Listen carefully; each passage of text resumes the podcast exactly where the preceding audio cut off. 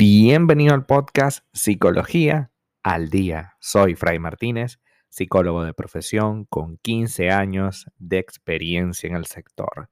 Como pudiste ver en el título de este episodio, hoy vamos a hablar un poco acerca de la rumiación nocturna, es decir, cuando las preocupaciones nos atormentan a la hora de dormir. ¿Cuántas veces nos ha costado conciliar el sueño porque no dejabas de pensar una y otra vez en ese círculo vicioso en el que ninguna decisión es tomada, pero todas las preocupaciones están allí a la orden del día?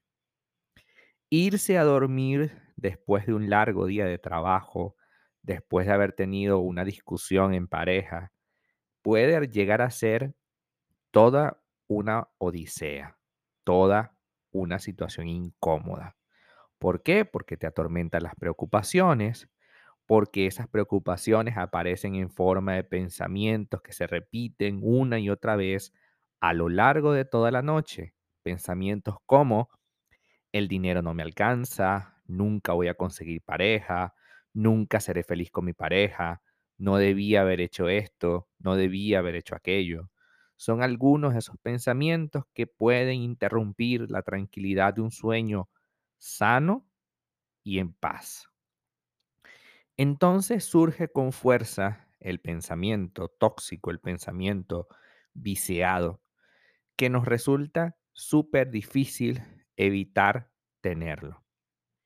Se sujetan a nosotros estos pensamientos a tal nivel de fuerza que es prácticamente imposible quitárnoslo durante toda la noche. Sin querer, estamos atrapados en un bucle molesto e incómodo donde no encontramos ningún tipo de escapatoria.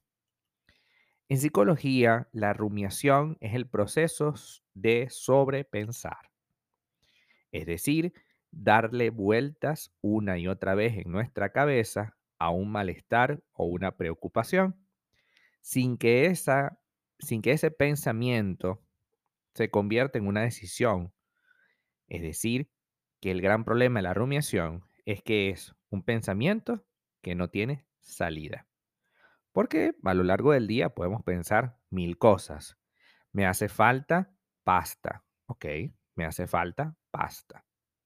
Ok, pero si lo sigues pensando y, y te atormentas por ello, pero no vas al supermercado a comprar la pasta, evidentemente siempre vas a tener la carencia. Tengo un problema con mi pareja, necesito decirle tal, cosa o tal otra. Y si no se lo dices, va a ser muy difícil que eso pudiera llegar a algún lugar. Y por supuesto, el problema persiste. Debo decirle a mi pareja que se deje de meter con mi madre o con mi padre. Ok, si tú no lo haces, si no se lo dices, ¿cuándo esa persona se va a enterar y en consecuencia cuándo va a cambiar de conducta? Los pensamientos terminan siendo circulares, es decir, son aparentemente imposibles de detener porque resultan demasiado incómodos y a la vez obsesivos para nosotros. Tan incómodos porque la situación molesta y imposible, o es, perdón, imposible de detener porque no podemos construir ninguna decisión alrededor.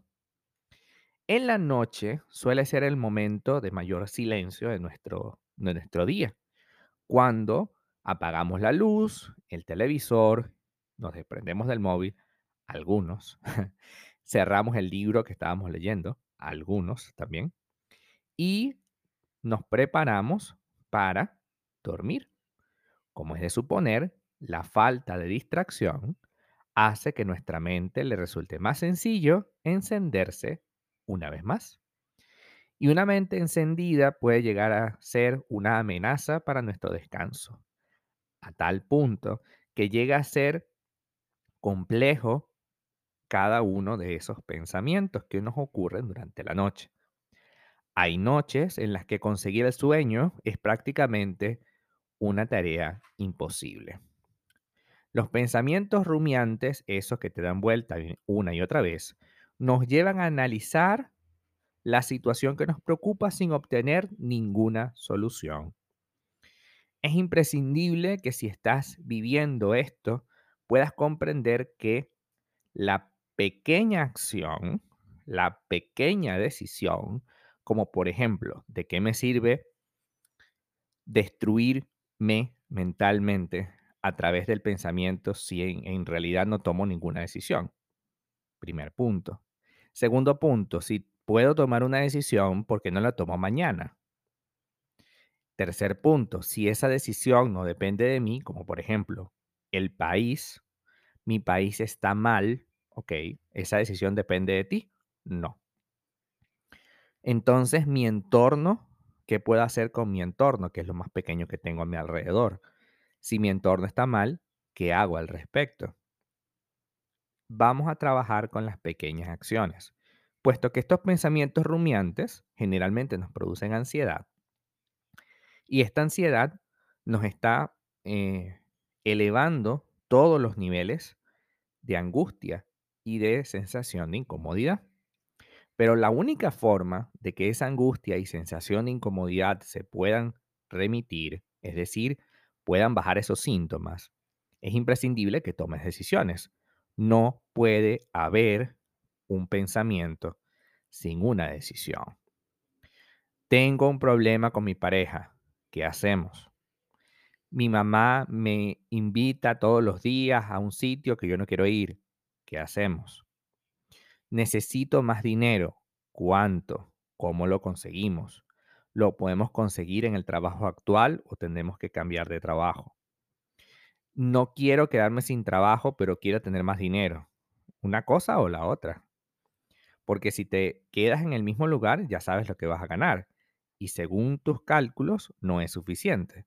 Entonces, o tienes estabilidad, pero no tienes el dinero que quieres y lo aceptas, o buscas el dinero que quieres y no tienes estabilidad. Porque en la vida todo tiene un precio. Y a veces el pensamiento rumiante lo que hace es pretender, a través del pensamiento, que uno no pague el precio de ninguna acción. Porque el pensamiento te lleva constantemente a esos escenarios, como si se pudieran hacer todas las cosas a la vez. Y eso no es posible. No podemos estar felices con todo el mundo. Eso es imposible. No podemos estar contentando a los demás, es decir, haciéndoles sentir bien a todo el mundo, no. Y tampoco podemos tener estabilidad y a la vez tener mucho más dinero. A una cosa o la otra para tener mucho dinero es necesario que tomes grandes decisiones. Para que tengamos estabilidad es necesario que aceptes ciertas condiciones. Por lo tanto, nuestra vida tiene un panorama, unas reglas que si somos abiertos podemos entenderlas. El gran problema del pensamiento rumiante es que es incapaz de poder considerar siquiera el precio de nuestras acciones.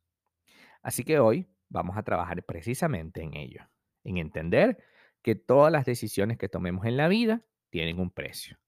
Tener pareja es no ser soltero.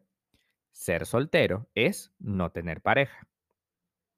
Tener pareja involucra dedicarle tiempo. Tiempo que te va a hacer falta para tus proyectos personales. Pero tú entregas tu tiempo gustosamente porque tú quieres tener una relación. Y ese es el precio a pagar. Tú antes tomabas las decisiones por ti solo, sí, pero ahora en pareja no puedes hacerlo tan por ti solo. Tienes que empezar a negociar. Pero el privilegio de tener una pareja vale el precio que sea. Por tanto, si tu pensamiento rumiante está allí en las noches, es porque no has tomado una decisión con respecto a eso que te preocupa. Al empezar a tomarla, tu vida comenzará a ser diferente. Hasta acá nuestro episodio del día de hoy. Muchísimas gracias por quedarte aquí hasta el final.